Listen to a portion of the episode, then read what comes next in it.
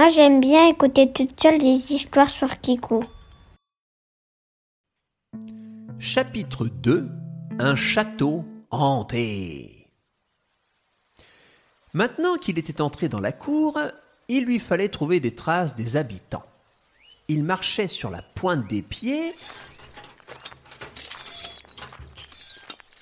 Chut, les chaussures. Oh, c'est pas facile en armure.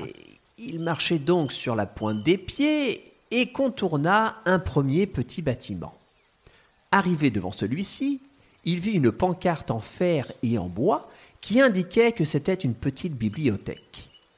Il continua jusqu'à parvenir à la porte d'entrée principale. Au moins cette fois, il était du bon côté. Il se retourna et put contempler le château qui se dressait à présent en plein devant ses yeux. C'était une imposante construction bâtie à flanc de montagne.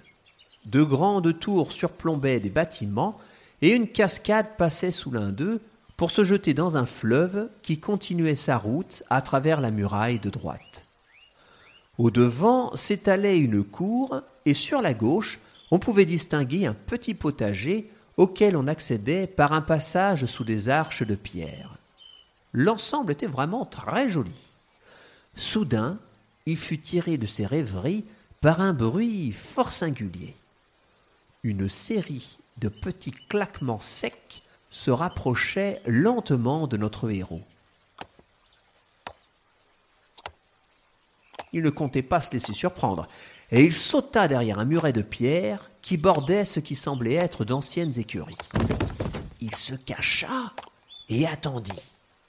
Horreur un squelette marchait lentement sous les arches en claquant ses os sur le sol de pierre, et il se dirigeait droit vers la cachette du chevalier. Ce dernier retint son souffle tout en tirant discrètement son épée, prêt à se défendre. Heureusement, le monstre changea de direction et traversa la cour pour rejoindre l'intérieur du bâtiment principal. Hélas, c'est justement là que devait se rendre l'aventurier. Il avança donc et dut se résigner à suivre le même chemin que le squelette. La porte était restée entr'ouverte et entrer sans bruit ne fut pas compliqué. Il fallait à présent fouiller les lieux. Le courageux paladin se mit à l'ouvrage, son épée à la main et prêt à toute éventualité.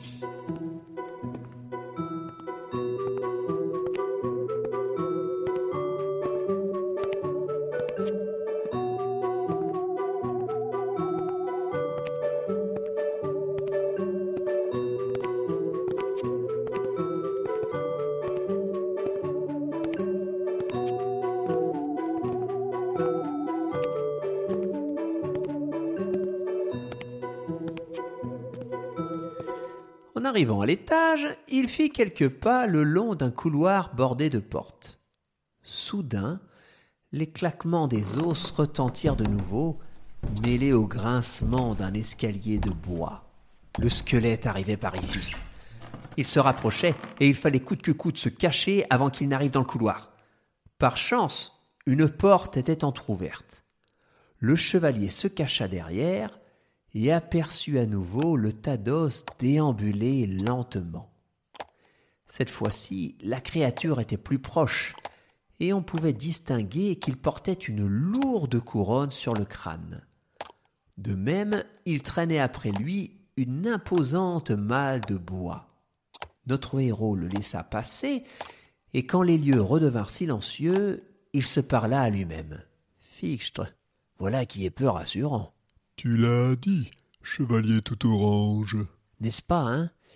Euh, attends, je suis pas censé parler tout seul, moi Euh, Qui était derrière lui cette fois? Une sorcière Un squelette Un fantôme? Il se retourna brusquement, son épée en avant, prêt à affronter le danger, parce qu'il a peur de rien, mais là un tout petit peu quand même. La pièce dans laquelle il avait trouvé refuge était une chambre à coucher dont on avait tiré les rideaux.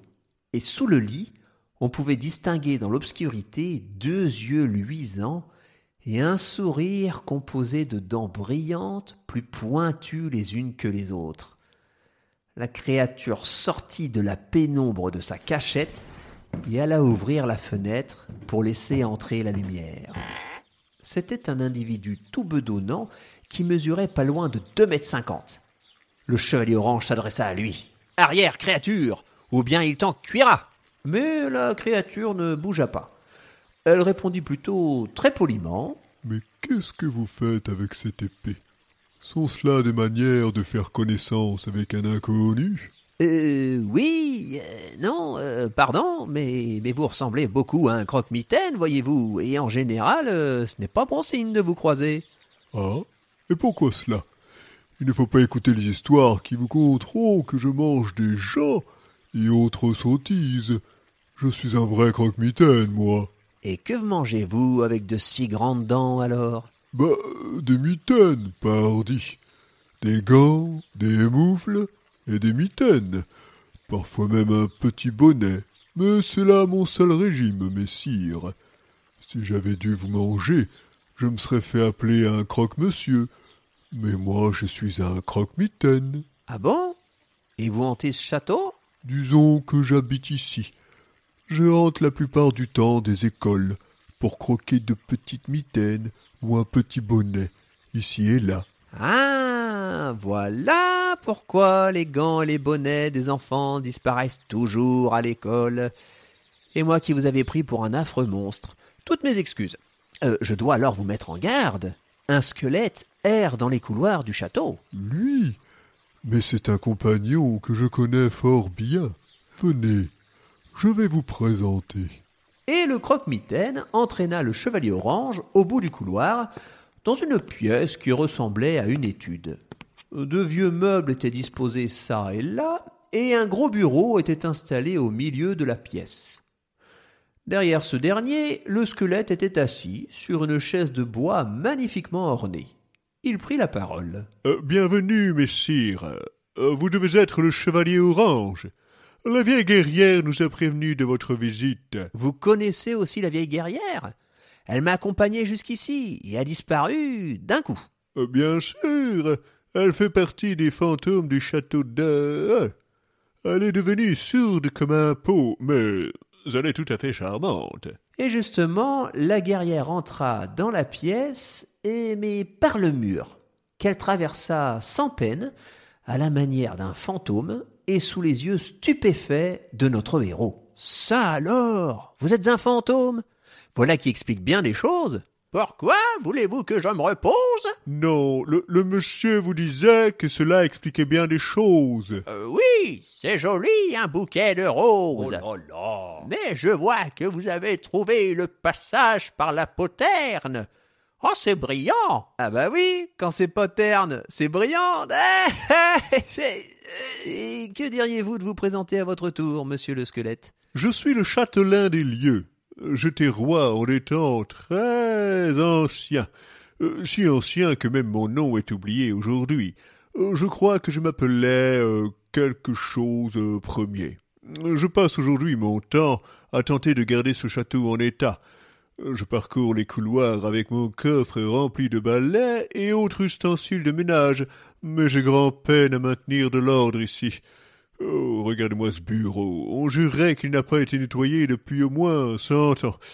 Et remarquez, ça fait peut-être bien cent ans que j'ai pas lavé ici, moi. Euh, mais si vous voulez bien me suivre, vous allez faire connaissance avec le reste du groupe. Le chevalier suivit quelque chose premier et marcha jusque dans la cour, où il se retrouva nez à nez avec cinq fantômes et une sorcière. Cette dernière portait une grosse écharpe, et seul son nez pointu et ses yeux immenses et hagards se voyaient sous sa capuche. Euh, Je vous présente notre chorale de fantômes. Oh C'est vous que j'ai entendu en arrivant tout à l'heure Mais sans doute, sans doute. Messieurs, une petite démonstration. Aouh.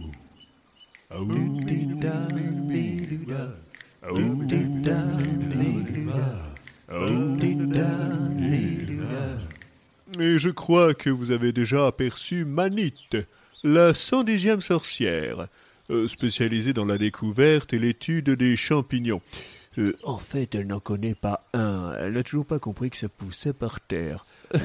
elle passe son temps sur les branches des arbres. Ah, euh, enchanté. Euh, je suis un ami de Myrma, la millième sorcière. Vous la connaissez sûrement. Mais parfaitement. vous la saluerez de ma part. Je n'y manquerai pas. Eh bien, voilà une affaire résolue. Je vais euh, retourner au centre de mission, expliquer le malentendu et trouver les habitants de ce château pour leur indiquer à quel point vous êtes sympathiques et non pas les phénomènes monstrueux décrits dans l'annonce. Voilà, voilà. Mais chevalier, euh, vous ne comprenez pas. Hmm? Hein? Ce sont nous, les habitants de ce château? J'ai moi-même rédigé l'annonce. C'est demain que réapparaîtront les vrais phénomènes monstrueux. Vous devez absolument nous aider. Qui ça? Qui veut jouer au dé? Le chevalier orange n'avait en réalité pas encore affronté toute l'horreur de cette aventure. Ouh là là Vivement le troisième chapitre.